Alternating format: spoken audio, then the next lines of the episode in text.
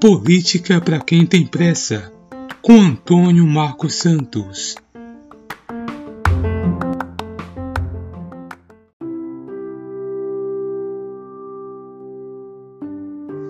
Certa vez eu estava em uma aula da universidade e um professor de filosofia, o qual não prefiro citar nome, ele fez uma reflexão importante.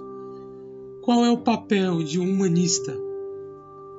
Em que ele deve se atentar em meio a qualquer questão, discussão, debate, problema. Este, esse professor disse o seguinte: o humanista, como um profissional formado e capacitado intelectualmente e academicamente, como formado em cidadão, como também como formação em cidadania, ele deve se atentar aos dois lados, às duas questões, aos dois lados da moeda. Isso não significa ficar em cima do muro, negar uma posição e aceitar outra ou vice-versa, mas ouvir os dois, os dois lados.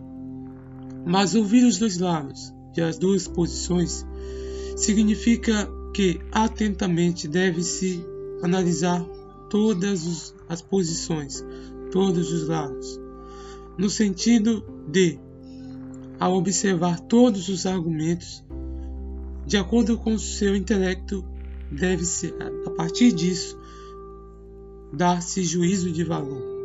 Ou seja,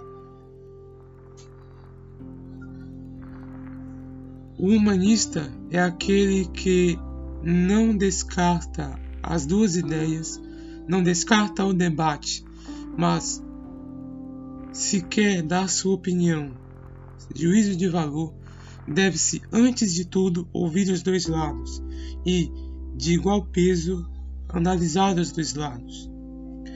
E aí eu trago outra reflexão. Certa vez um sábio foi questionado sobre qual Quais são as características de uma pessoa inteligente, em outras palavras, de uma pessoa crítica? E este sábio respondeu: Uma pessoa inteligente, uma pessoa crítica, é aquela pessoa que dá respostas e perguntas inesperadas, que faz perguntas e dá respostas inesperadas. Entretanto, não perguntas e nem respostas tolas que não faz nenhum sentido. É tempo para o conhecimento. Ouse saber.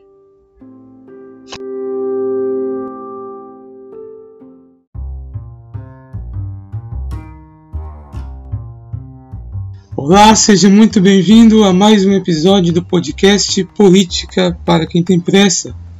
Este é o sexto episódio do nosso podcast e muito obrigado por você, ouvinte, ter chegado até aqui. Ao decorrer desses dias, falamos sobre os principais pensadores, os principais uh, teóricos e da filosofia política. Uh, inicialmente abordamos uh, Thomas Hobbes, depois abordamos John Locke, depois Jean-Jacques Rousseau, é, em minhas palavras, os três cavaleiros do contratualismo. Depois abordamos Nicolau Maquiavel e em seguida uh, Friedrich Engels. Estes são uh, os principais pensadores, os quais escreveram as obras bases para se entender e compreender a política desde sua raiz até a até a idade moderna, perdão. Mas de modo indireto também abordamos outros pensadores. lembro que no episódio sobre Hobbes abordamos um pouco, ainda que breve, uh, os pensamentos políticos de Aristóteles e Platão e entre outras abordagens, lembro que no episódio sobre Maquiavel Abordamos também outro filósofo, é, não menos importante, é, Etienne de la Boétie, que contemporâneo de Maquiavel também escreveu sobre política, além de Karl Marx, que abordamos indiretamente no episódio anterior. Este podcast, bem como esses episódios, não, não buscam esgotar uh, os assuntos, os temas, os pensadores, as obras e as ideias aqui abordados, mas se trata de um início para você ouvinte ir além por si mesmo, mas de modo responsável, buscar mais conhecimento, uma emancipação intelectual. Depois, portanto, de analisarmos e, de certa forma, estudarmos os autores e pensadores já ditos e suas principais obras, este episódio, este sexto episódio, portanto, serve de um fechamento, de uma reflexão política e filosófica mais voltada para a contemporaneidade, para a atualidade, de nosso querido Brasil e, de certo modo, do mundo. Ou seja, o que os pensadores abordados até aqui têm relação com o nosso período atual, com o nosso tempo presente. Quais são as relações inevitáveis ou as críticas implacáveis que podemos fazer sobre hoje, baseado nos autores já vistos? Hobbes, Locke, Rousseau, Boiti, Platão, Aristóteles, Engels, Marx, Maquiavel e entre outros pensadores da filosofia política que não foram abordados aqui, mas que marcaram a história do pensamento filosófico político. Vejamos de modo sucinto ou breve, não muito aprofundado, mas que serve de gatilho para você pensar e refletir sobre o Brasil e o mundo atuais.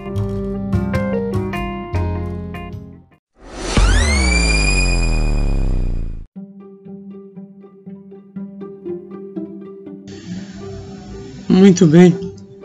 Se pensarmos na contemporaneidade das ideias e do pensamento do filósofo inglês e contratualista Thomas Hobbes, o qual escreveu a sua principal obra, denominada O Leviatã, podemos fazer diversas inferências, interpretações e relações com o nosso tempo presente. Em primeiro momento, podemos buscar em Hobbes é, pensamentos e reflexões sobre a natureza humana. Ou seja, isto é, o que é o ser humano de fato? A natureza humana versus a condição humana. É, quem vai desenvolver esse pensamento mais recentemente, buscando a essência, a razão da existência do homem e suas condições de vida, em sentido filosófico, podemos citar Hannah Hannah Arendt, a filósofa alemã, é, Max Weber, perdão, é, Karl Marx também, de um certo modo, vai buscar refletir sobre a natureza humana. No passado foi Aristóteles. E muito mais atual, podemos pensar em Kierkegaard, Friedrich Hegel, e é, Jean-Paul Sartre. Portanto, este episódio não se trata de aprofundamento é, muito incisivo, mas de um início, uma reflexão inicial. É, se pensarmos na natureza humana, né, em Hobbes, o ser humano cheio de conflitos, contra si mesmo, talvez, contra o outro, e aí né, surge em Hobbes, se pensarmos nessa questão de natureza humana ou condição humana, a atualidade. Vamos pensar em Hobbes numa perspectiva ética. Muitas pessoas hoje, né, não fazendo aqui citação como classe, gênero, mas muitas pessoas, né, independente,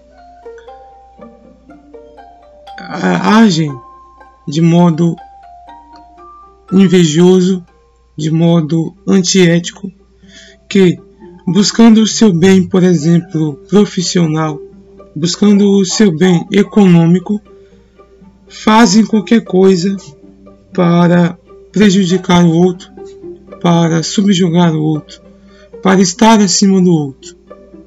Podemos citar a inveja, o rancor, a mentira, né? a mentira como um modo de se alcançar uma posição elevada em determinado é, segmento da sociedade, etc.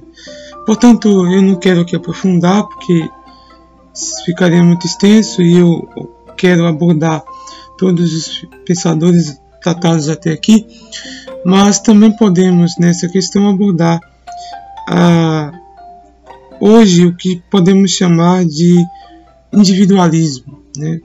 Quais são as relações do individualismo com Hobbes? Outra questão é, podemos também fazer um paralelo com a violência hoje. É comum hoje, né, praticamente todos sentirem medo. Medo no sentido de medo da violência, medo do outro. Ou seja, é, hoje nós temos, por exemplo, a maioria das casas do Brasil são de grade, são fechadas, né?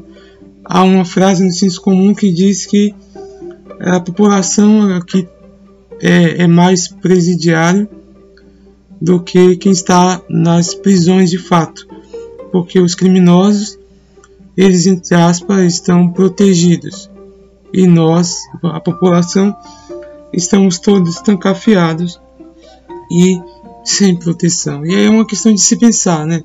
O poder também, além do medo, medo de violência, também podemos pensar em Hobbes sobre o poder.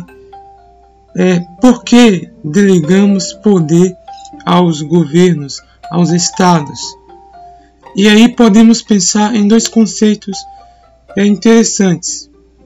Quem vai dizer isso é Paulo Bonavides em seu livro A Ciência Política. Ah, no capítulo 8 do livro Ciência Política, Paulo Bonavides trata sobre a legalidade e a legitimidade do poder político. É, o autor fala um pouco sobre a legalidade e, e depois sobre a legitimidade. É, conceitos diferentes, mas que de algum modo se relacionam entre si. A legalidade está relacionado com o sistema político vigente, ou seja, a legalidade é de acordo com a lei se determinado governo, se determinado poder é, tem a autonomia ou a, a permissão de exercer o poder de exercer o governo. Portanto, a legalidade tem a ver com a lei.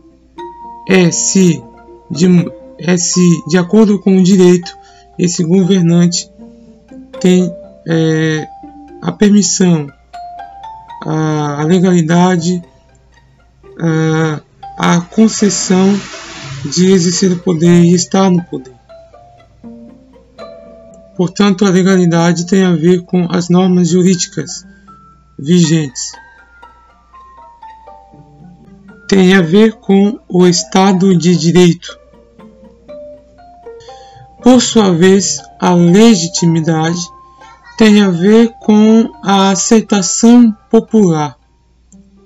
Ou seja, se aquele governante, se aquele poder é, possui entre aspas, a permissão, a aceitação a, do povo, se o povo se, sub, se subjuga, se põe debaixo do poder. É, como diria Paulo Bonavides, a legitimidade é uma su, a legitimidade é uma supervalorização a legitimidade é uma supervalorização da legalidade. A legitimidade tem a ver a legitimidade tem a ver com a crença do povo em determinado regime.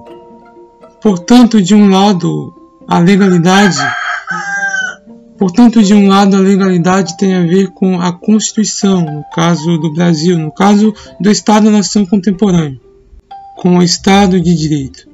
E a, legitim...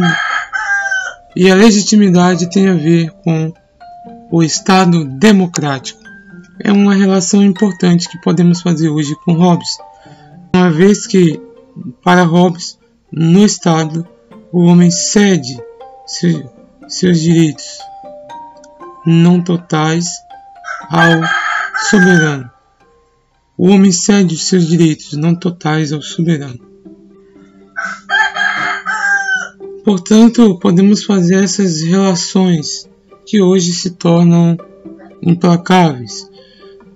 O medo da, o medo à vida hoje, a violência, o medo à vida, a violência de perder um carro, uma casa, o nível de democracia hoje no mundo que tem caído, principalmente no Brasil também nos últimos anos, etc. Essas são as, algumas questões que podemos pensar hoje a partir de Thomas Hobbes.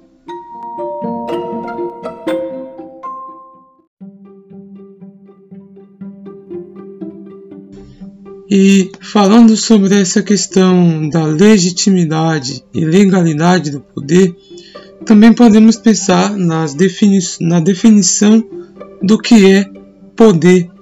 E quem vai falar sobre isso é o filósofo e cientista político francês Gérard Lebrun, que trata em, em seu livro O que é Poder sobre essa definição, sobre esse conceito, o qual também vai em Hobbes, no, no seu livro de Hobbes o Leviatã, para abordar e desenvolver o seu pensamento. Nessa obra, Gérard Lebrun vai é, trazer né, uma definição da palavra poder, mas ele vai também desconstruir é, o, o seu significado, que muitas vezes é negativo, que está no senso comum como sinônimo de coerção, opressão, punição. Para Lebrun, o poder não se restringe ao poder de coação. Se trata, portanto, da capacidade de efetuar uma ação, ou seja, o poder é uma potência, uma possibilidade. A força é o resultado dessa potência, ou seja, a força é um método para se alcançar algo, não necessariamente força, o uso de força física. E é interessante que Lebrun também define brevemente política. Para Lebrun, política é a realização de uma ação, ou seja, é o uso do poder, de acordo com a lei, força, um modo, um método para manter a ordem pública. Para o autor, portanto, poder e política, bem como poder e ação, lei e força, são termos indissociáveis. Portanto, essas são as relações que não pretendo aprofundar-me muito, mas certamente no próximo episódio mas nesse episódio, portanto, me atentarei a incitar você, ouvinte, a trazer essas relações e por si mesmo, talvez, desenvolver essas relações hoje implacáveis, imprescindíveis. Podemos então pensar poder, medo, violência, política, legitimidade, legalidade. Qual é o nível de democracia hoje no mundo? Qual é o nível das democracias no Brasil, tem se perdido muito, como é o caso da Hungria, Turquia, Estados Unidos, Brasil, entre outros países do mundo. Então essas são as relações que, ao meu ver, Existem outras, é claro, mas que, ao meu ver, essas são as relações implacáveis e inevitáveis que podemos, se pensarmos bem, fazer entre o príncipe, entre, entre o Leviatã, perdão, entre o Leviatã de Thomas Hobbes, escrito no século XVI, com a atualidade, com o nosso tempo presente.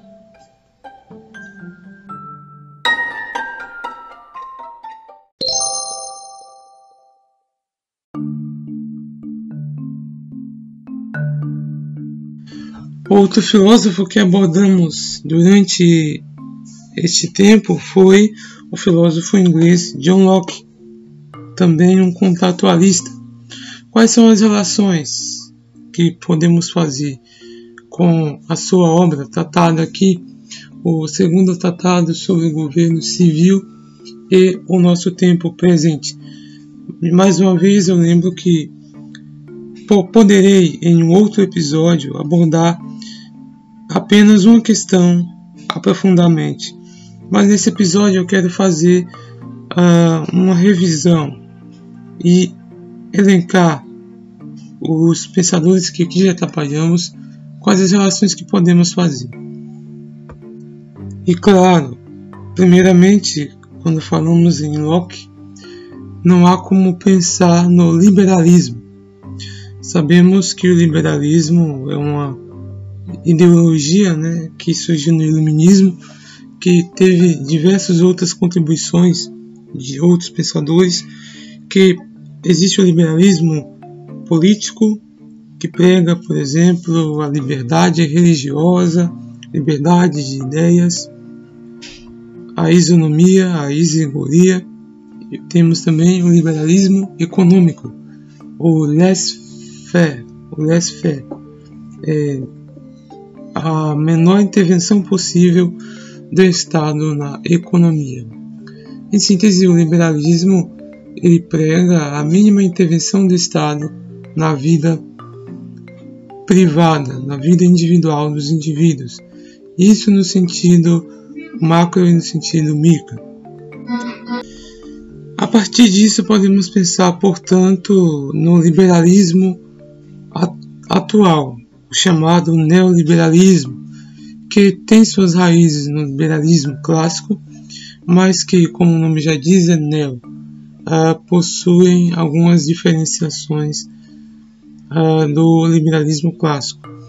Podemos pensar, portanto, nesse liberalismo uh, que marcou as recentes histórias do Brasil, ali a partir do final do, do século passado, e início uh, e no fim, perdão, do atual século.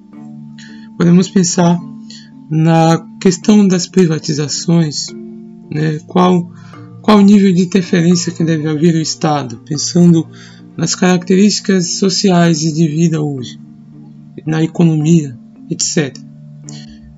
Além dessa relação com o liberalismo atual, em Locke podemos pensar também sobre os ideais atuais que, que queremos ter uh, em uma sociedade: igualdade, liberdade e fraternidade.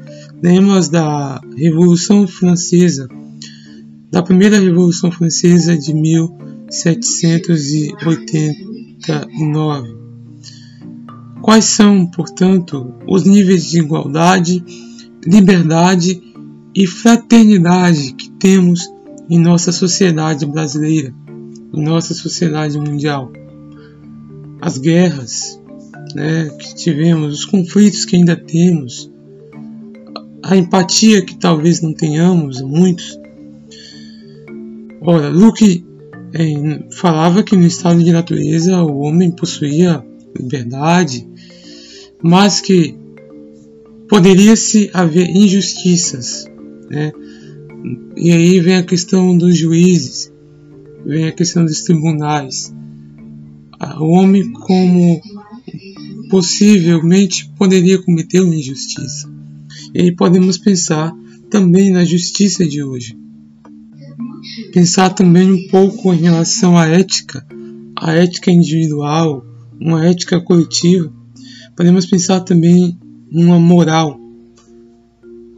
Claro, no sistema judiciário, principalmente no Brasil. Podemos pensar na relação uh, na, na pena de morte, né? O Luke vai dizer que não deve haver interferência do Estado na vida privada dos indivíduos, portanto, uh, não, não deveria o Estado intervir uh, na vida dos indivíduos. E aí podemos pensar, pena de morte, principalmente hoje, um assunto que será muito discutido ainda, o aborto. Deve o Estado intervir ou não na no, no aborto. Ora, o aborto trata-se de algo exclusivo da mulher, de uma seria portanto o Estado, seria portanto uma decisão da mulher somente e de sua família, ou o Estado deveria intervir. É uma relação importante que podemos fazer. O aborto, né, como liberdade individual e o pensamento de John Locke. Em John Locke, além destas relações já ditas, podemos fazer outras relações. Locke, é, segundo Locke, a, o governo civil, o contato social, ele pode ser desfeito caso seja violado os direitos naturais do cidadão, como eu disse, a liberdade, etc. Podemos pensar, por exemplo, no caso dos impeachments. Vamos pegar o caso do Brasil. O impeachment de Fernando Collor em 1992. O impeachment de Dilma Rousseff em 2016. Ah, nesses casos, né, fazendo uma relação, de certo modo, é Collor e Dilma, né, pegando a os casos legais, né? É, hipoteticamente, vamos falar assim, eles violaram uh, este contrato, os direitos. Collor, porque violou o direito da população,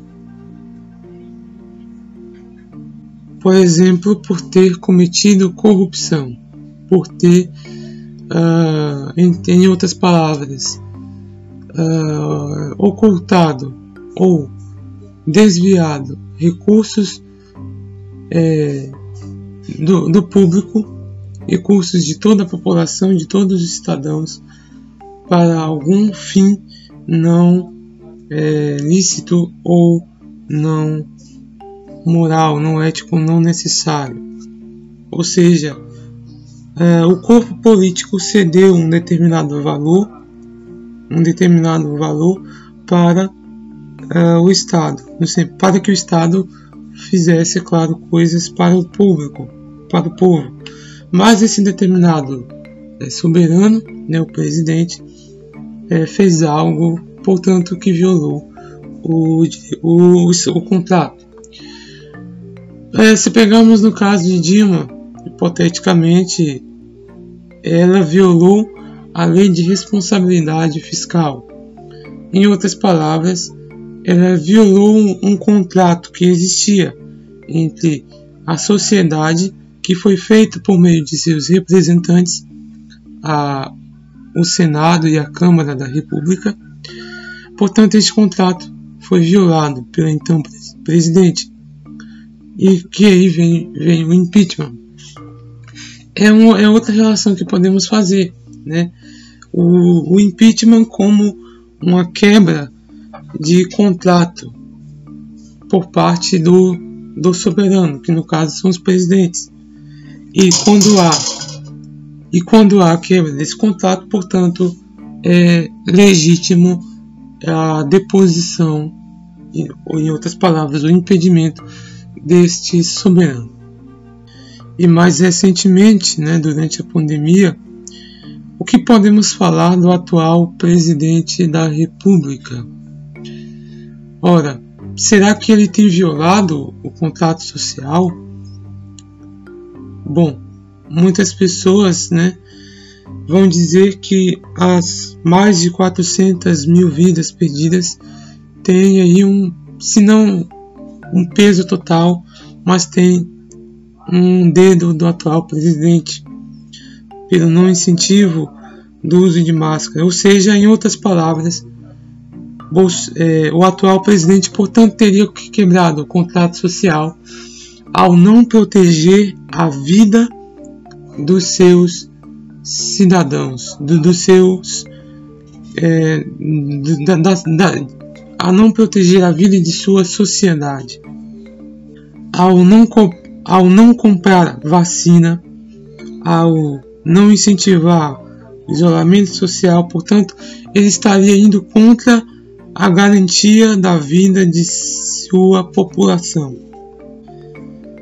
Em Locke, o atual presidente não estaria protegendo a vida da população. Também tem outra relação, além da pandemia, com o atual presidente. Uh, o incentivo às armas. Ora, qual é o sentido da liberalização de armas, da flexibilização, perdão, de armas? Será que em Locke ele quer dar armas, ferramentas para a população proteger a sua própria vida, ou ele estaria contrariando o pensamento de Locke, no sentido de, ao fazer isso, aumentar as chances de acontecerem crimes. Ou seja, não é dever do Estado a, a garantia da vida? Por que então armas à população? É outra questão. E outra questão implacável e imprescindível de fazermos hoje com o atual presidente, além da pandemia e das armas, entre outras coisas. Podemos falar do meio ambiente. Né? Locke, é, o que Locke diria das atuais decisões realizadas pelo atual presidente e por seu ministro da, é, do, do meio ambiente? Creio que é sabido de todos, né?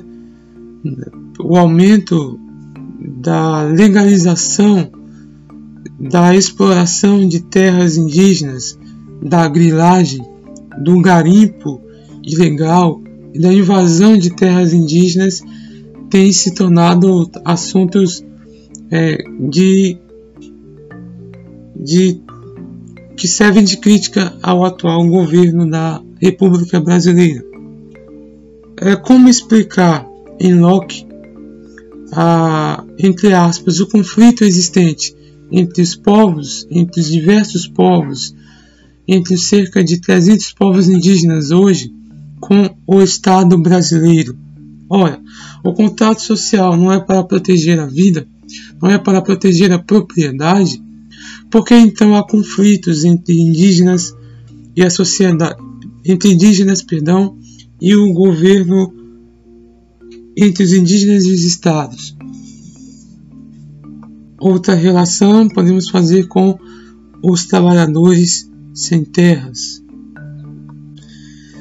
Nas últimas décadas, nos últimos anos, na verdade, no ano passado mesmo, ocorreram diversos protestos por parte dos povos indígenas contra tais decisões de flexibilização de leis para o incentivo, para o incentivo de garimpo, é, invasão, de grilagem, queimada e desmatamento, tanto de terras indígenas, no caso do garimpo e invasão, e no caso das queimadas e do desmatamento em relação, por exemplo, à Amazônia e uh, o Pantanal, entre outras exemplos que podemos fazer em relação a Locke com os tempos presentes.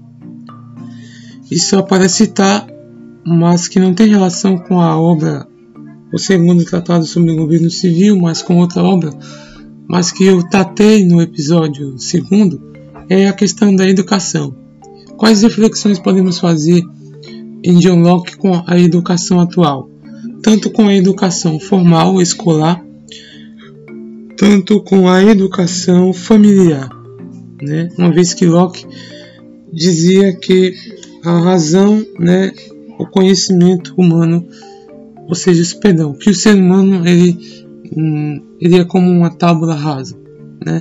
Então, quais relações podemos fazer? Quais relações podemos fazer com Locke e com a educação, tanto familiar e formal atual? Bom, eu sempre saliento. Eu tratarei em um futuro episódio de um de uma questão específica. Em um próximo episódio eu tratarei sobre um, um tema, sobre um, em um próximo episódio eu tratarei sobre uma questão específica.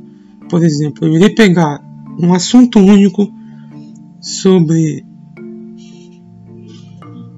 sobre que está em voga na atualidade e relacionar com alguma ideia ou algum pensador da filosofia política.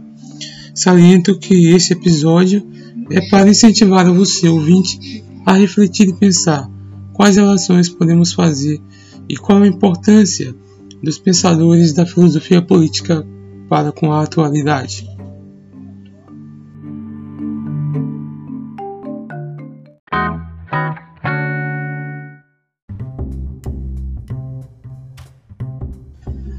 Muito bem, outro pensador e contratualista uh, dito e analisado né, nos episódios anteriores foi o filósofo genebriano Jean-Jacques Rousseau, também um contratualista.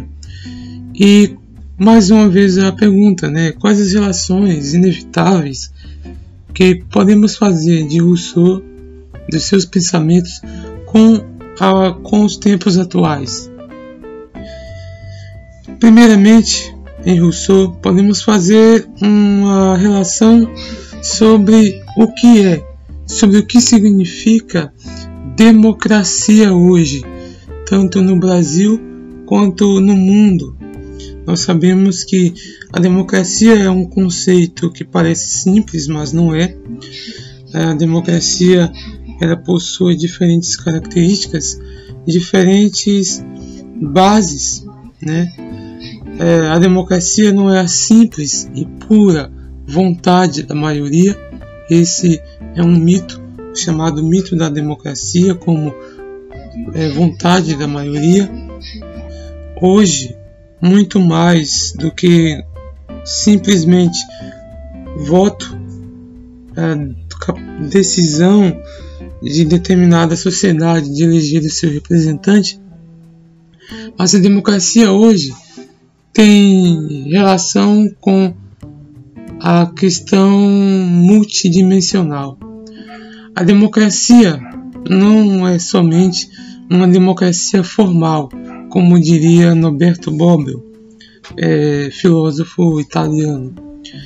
A democracia formal é o, é, a, é o voto é o momento em que a população vai às urnas ou vai a vai às urnas para eleger e escolher de modo livre os seus representantes e líderes.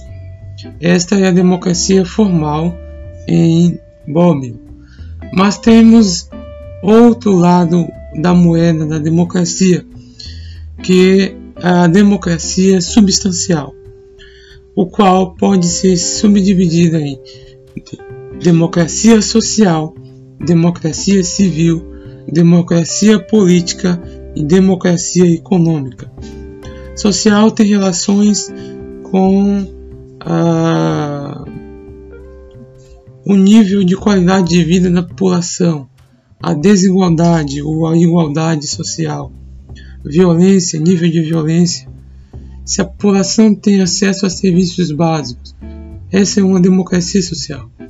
A democracia civil tem relação com os, as liberdades da população. Em outras palavras, a isengoria e a isonomia, que é o direito da, o direito da população manifestar-se e debater e a igualdade perante a lei. Temos também em Bobbio a democracia política, que tem a ver com a questão da sociedade, dos cidadãos poderem manifestar-se e ter total liberdade política, os direitos humanos. E de outro lado, temos a democracia econômica, que é a possibilidade, a democratização dos espaços de poder, tanto no sentido político como no sentido econômico. É a garantia de renda à população, é a garantia de subsistência, é a, não, é a diminuição da pobreza, é a saída da linha da pobreza ou da extrema pobreza. Portanto, em Rousseau podemos fazer uma ligação com o conceito de democracia atual. A democracia como um governo dos cidadãos. E os cidadãos, por sua vez, são aquelas pessoas dotadas de isogoria e isonomia, o que mais para frente são dotadas de isocracia, que a capacidade e a participação popular. Outra relação implacável e inevitável que podemos fazer de Rousseau com a atualidade é, além do conceito de democracia, com o conceito de soberania ou vontade geral, o que, claro, tem relação com a democracia. Mas pegamos no caso da soberania nacional, podemos fazer a relação com a democracia e os governos contrários a ela, como por exemplo as ditaduras, os governos totalitários, os governos tirânicos, autoritários.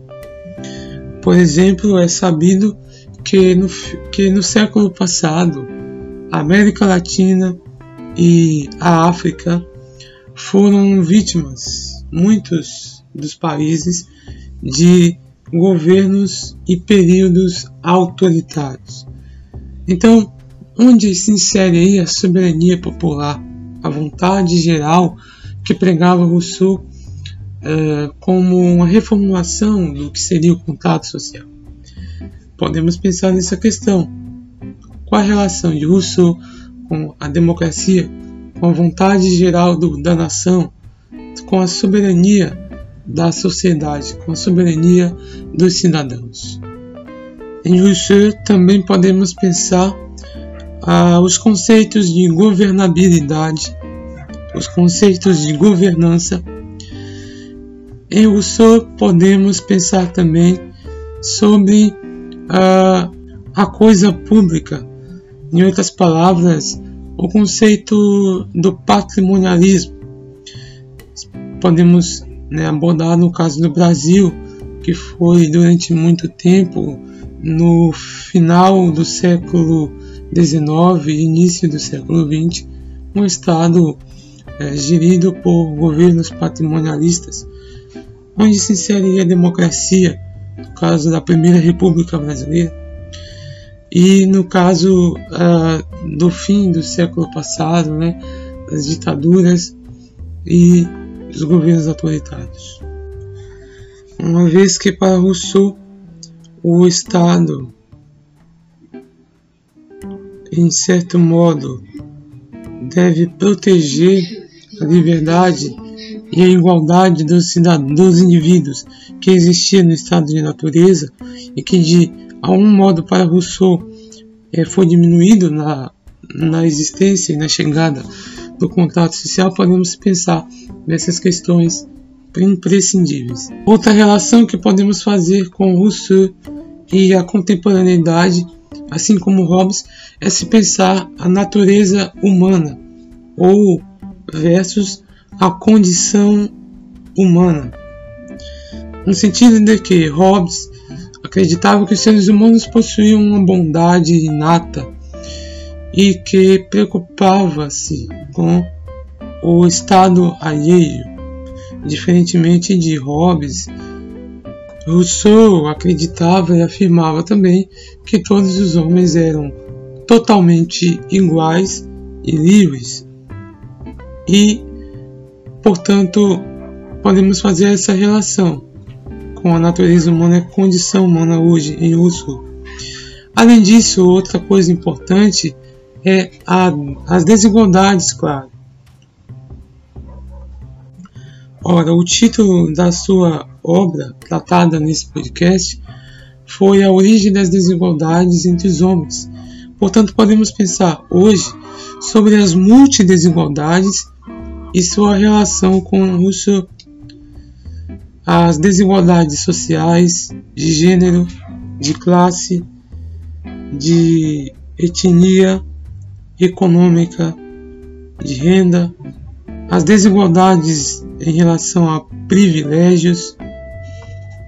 Podemos pensar sobre a meritocracia, determinismo, condição social, a exploração, do, a exploração da mão de obra por parte das multinacionais hoje, que muitos é, po podem se lembrar, no caso de alguns países da América, Bolívia, por exemplo, que saem, né, que migram e vão para outros países, no caso do Brasil, aqui na América do Sul, e são muitas vezes explorados é, o seu trabalho.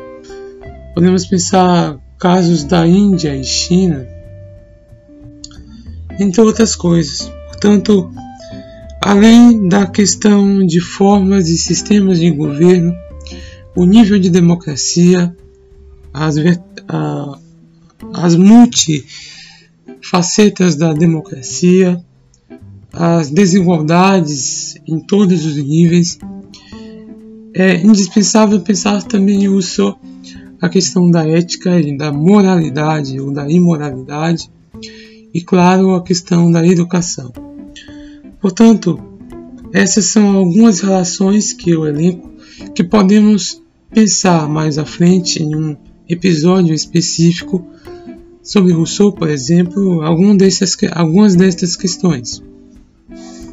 Mas claro, saliento, este episódio é apenas para incentivar você, ouvinte, a desenvolver este pensamento. Qual a importância e qual a relação que podemos fazer, por exemplo, com Rousseau, com alguma questão da atualidade a qual eu elenquei neste momento.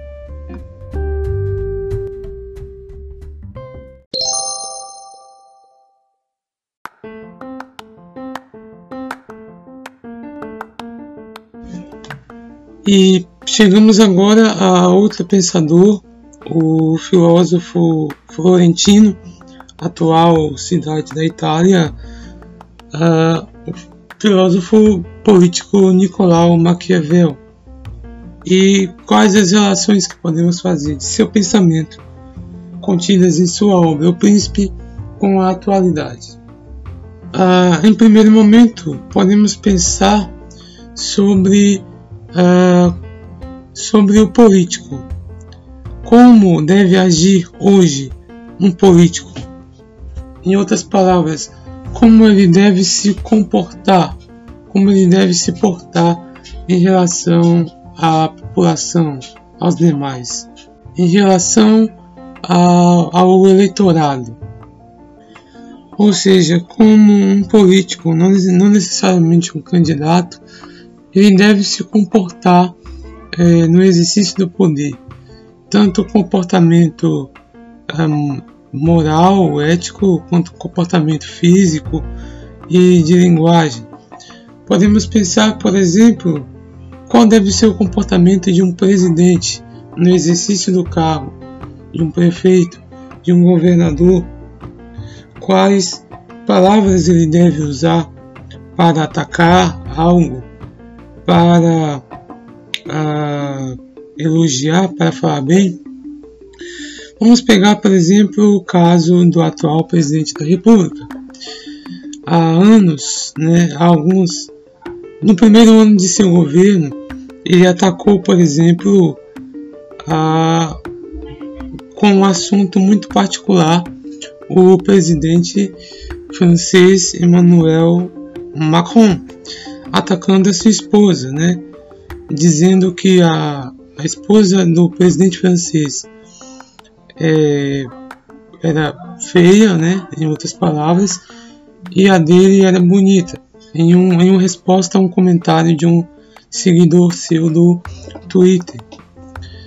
É, também podemos ver em suas, em suas entrevistas, seja entrevistas formais, como a entrevista, como a reunião ministerial de 22 de abril de 2020, em que ele usa em frente às câmeras, em frente aos ministros, aos seus ministros, é, palavras de baixo calão, é, depreciativas, e podemos pensar nesse ponto se são é, palavras de um presidente. Em outras coisas, as suas ações durante a pandemia. Um presidente, ele deve ou não ser exemplo de uma nação, de um povo? Ora, uma vez que ele é representante eleito, representante é, a nível internacional de um determinado povo, ele deve ser exemplo ou não? Ele tem dado exemplo, no caso do atual presidente, entre outras relações. No âmbito internacional, é, como deve se comportar ou como deve agir politicamente, é, o presidente não tem é, ido bem. Ele, te, ele se aproximou muito dos Estados Unidos, de Donald Trump, de Israel, de Netanyahu, e se isolou dos demais líderes políticos internacionais. Falando agora mais uma vez do, do comportamento político de um soberano, mas pegando agora exemplos internacionais, podemos citar a primeira-ministra da Alemanha, Angela Merkel. É, o seu comportamento ela tem se tornado, entre aspas, uma líder uh, europeia, né, que tem mediado vários conflitos econômicos, principalmente e políticos uh, na Europa. Ela, para muitos, não só pelo seu bom desempenho em eleições parlamentares, não é à toa que há, há cerca de uma década, se não me engano, ou mais de uma década, ela é a primeira-ministra da Alemanha. Portanto, a Angela Merkel é um exemplo de, de virtude. Ela sabe aproveitar-se da fortuna. Né? A, a Europa, nesses últimos anos, tem, foi abalada, tanto economicamente, né? e ela soube usar a fortuna para sair-se bem, tanto em seu próprio país, nas questões de governança, mas tanto também política, politicamente. A sua aprovação no, na Alemanha não é muito baixa, não é baixa, e em questões da própria, do próprio continente, como mediadora, ela tem se usado muito, saído muito bem. Segundo reportagens, a chanceler alemã como aconselha Maquiavel, é uma pessoa ponderada, dá poucas entrevistas, é, faz campanhas eleitorais mínimas e busca aproximar-se da população, é, levando uma vida, mostrando, perdão, uma simplicidade, no sentido de que ela foi, antes de chegar à política, professora do ensino básico. Ainda segundo reportagem do jornal Época, um exemplo, outro exemplo é ainda segundo reportagem do jornal Época, temos o exemplo também do presidente da França, Emmanuel Macron, que ele é, indo para Maquiavel, tem, entre aspas, inventado uma inventado ações, é, inventado ah, uma ele tem preciso é, agir de modo não ah, habitual, de modo que não é o seu que não é sua personalidade. Ele precisa, ele tem precisado agir de forma enérgica, tecnocrática, e muito política. Ah, na, na última década, a França conviveu muito com protestos e ele precisou agir de modo uh, arreligioso, não piedoso, uh, sobre essas questões. Outra relação que podemos fazer é a relação de Maquiavel em O Príncipe com as questões econômicas atuais. Maquiavel, se não me engano, ele aconselha o príncipe a agir de modo utilitarista, mas também a ser comedido em relação à economia, a evitar grandes gastos. E aí podemos pensar é, sobre a relação da econômica com Maquiavel. Outra relação imprescindível que podemos fazer de Maquiavel atualmente é no âmbito das relações internacionais.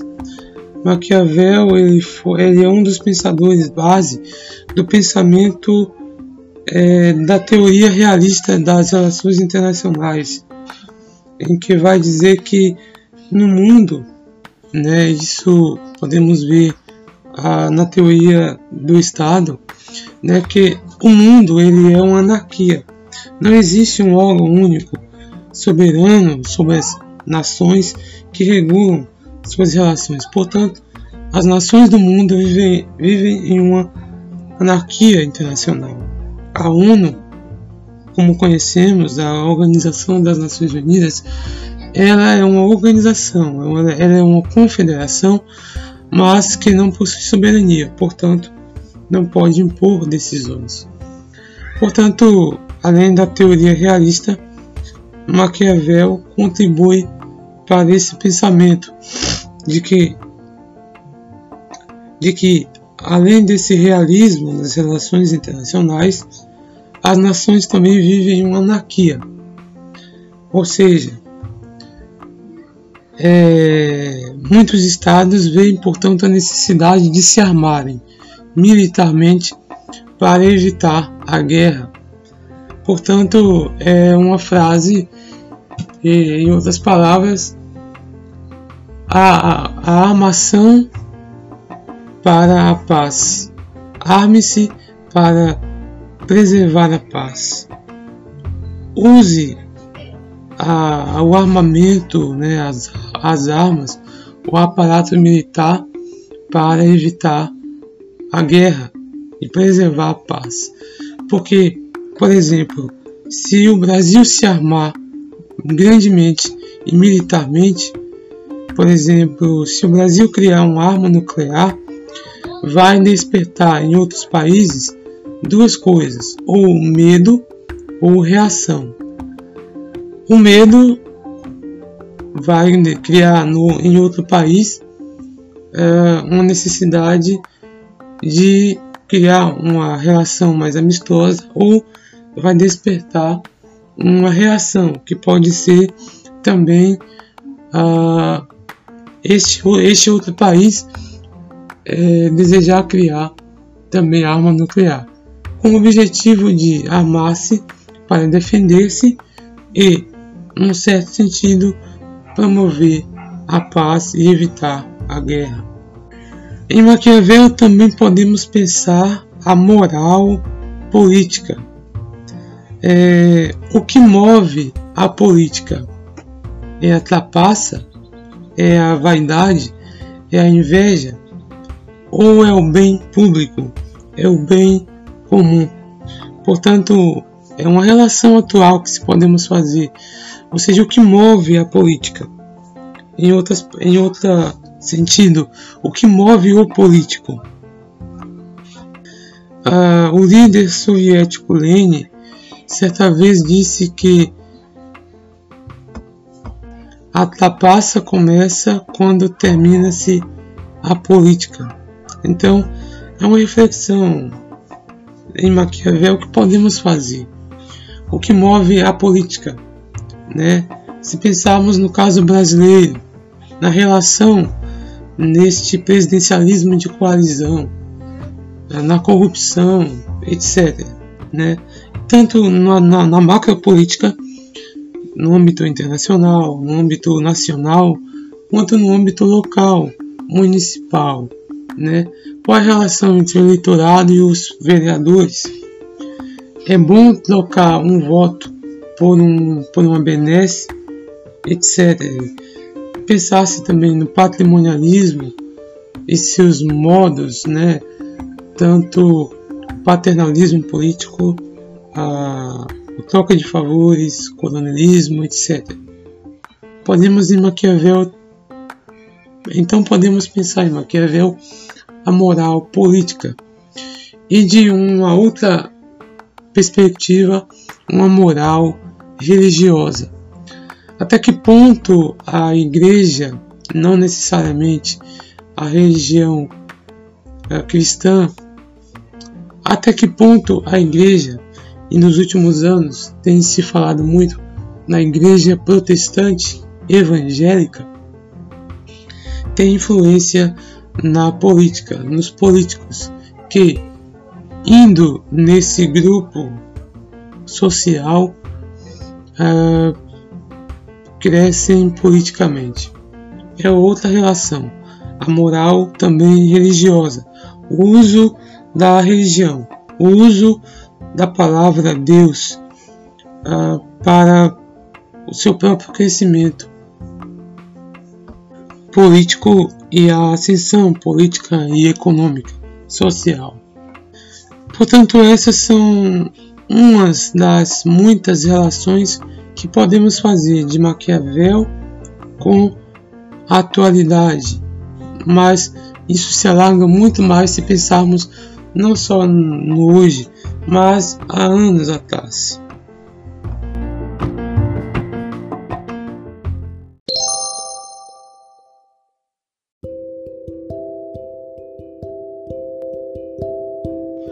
Também podemos fazer outras relações, por exemplo, brevemente no primeiro episódio em que abordamos Thomas Hobbes, falamos sobre Platão e Aristóteles.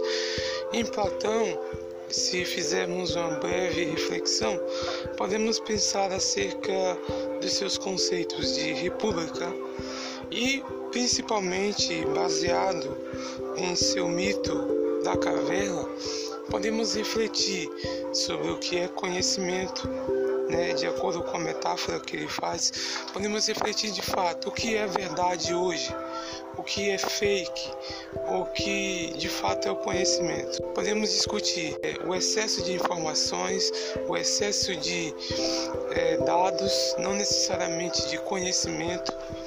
Podemos refletir sobre a verdade ou realidade do conhecimento, a epistemologia, mas podemos discutir também sobre o excesso de informações, principalmente com as redes sociais e internet. E podemos discutir também a relação entre senso comum e conhecimento científico, senso comum, conhecimento científico, conhecimento filosófico, conhecimento religioso. Em relação à verdade, podemos discutir as fake news tão em voga tão essenciais de se, de se discutirem hoje em dia, as fake news, né, em relação ao mito da caverna, as fake news. E agora podemos partir para Aristóteles. Em Aristóteles podemos discutir alguns conceitos também importantes que, que de um certo modo têm relevância hoje em dia ainda que de certo modo ainda tem relevância hoje em dia, que é, por exemplo, o conceito de virtude, é, poder, é, capacidade e pensar também nas questões de força, potência, né? qual o nosso impacto hoje na sociedade, é, qual a força que passamos, quais as nossas virtudes, etc. Em Etienne de Lamboiti, podemos pensar, como eu já disse no episódio anterior, questões de poder, relações de poder. Hoje, inclusive, muito se aproxima de Etienne de Lamboiti, Michel Foucault, né, que aborda as relações de poder, essa questão do tecido social, a influência que o Estado tem, que a, as relações de poder, os outros indivíduos têm sobre nós, etc. Em Etienne de Lamboiti ainda podemos abordar as questões uh, da servidão voluntária, né? a quem nos submetemos hoje. Por exemplo, ao consumismo, ao consumo desenfreado por objetos e riqueza e também as redes sociais. Uma outra questão importante. Nos submetemos às redes sociais a influencers é, da mídia e a própria influência da mídia e de, e de outros indivíduos, é, propagandas, etc. E um outro ator que não abordei diretamente, Angels, que é, ele foi um parceiro né, de Karl Marx, Friedrich Engels, né, que escreveu o livro A Sua Família, o Estado e Propriedade, podemos é, relacionar com a atualidade, pensar sobre o papel da mulher na sociedade, patriarcalismo, machismo. Outra questão é a o trabalho, quais são as condições de trabalho é, em nossa sociedade atual. Hoje, por exemplo, vemos muitas organizações e manifestações a esse respeito. Podemos pensar também como ele foi um parceiro de Marx e crítico ao capitalismo, podemos pensar também hoje é, sobre é, ideologias econômicas, ideologias políticas, capitalismo, é, entre outras questões. Então, esses foram alguns outros autores que não cheguei a abordar principalmente como principal, que não cheguei a abordar em foco, mas são também outros pensadores importantes que contribuíram e são importantes para, para o pensamento filosófico da ciência política.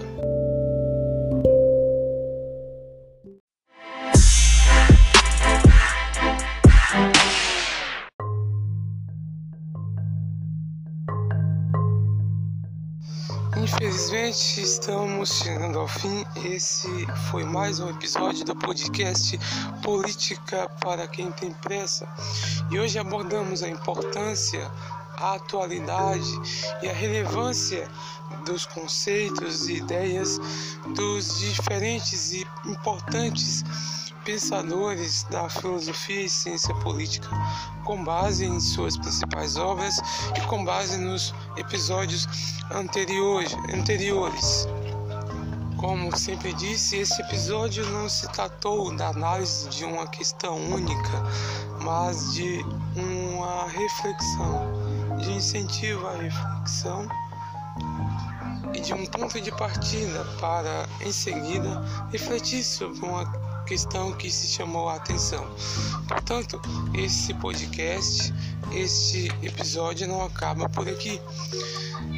Poderemos nos ver num próximo episódio, quem sabe, debateremos em específico uma questão atual. Por exemplo, o que John Locke diria do atual sistema hum, é, da atual ideologia política é, liberal ou do neoliberalismo, o que ele diria da relação do Estado brasileiro com os indígenas, o que Rousseau diria do atual nível das democracias no mundo, o que Hobbes diria com a questão da natureza humana, com o ser humano, com seus malefícios, com seus, seus hábitos, com os seus interesses. O que Etienne Lamboiti diria sobre, atual, sobre as atuais redes sociais, o consumismo, o autoritarismo, a violência policial, Por exemplo, no caso do Rio de Janeiro, ontem, ou no caso da Colômbia, o que Egios diria do atual mercado de trabalho, das atuais condições de trabalho? O que Maquiavel diria das atuais democracias, dos atuais políticos? etc. São inúmeras relações. Quem sabe no próximo episódio abordemos, eu aborde uma questão dessas é, em específico e desenvolva um pensamento. Bom, chegamos ao fim de mais um episódio. Lembrando que é sempre tempo para o conhecimento. Não fique somente no que você ouviu aqui hoje. É, estude mais, leia mais, busque mais. É sempre tempo para o conhecimento. Viva a filosofia, viva a sabedoria, viva a ciência. Bom, encerramos, encerramos o nosso encerramos o nosso episódio de hoje, portanto, com uma canção muito bonita, a canção Filosofia, interpretada por Zeca Baleiro. Até uma próxima.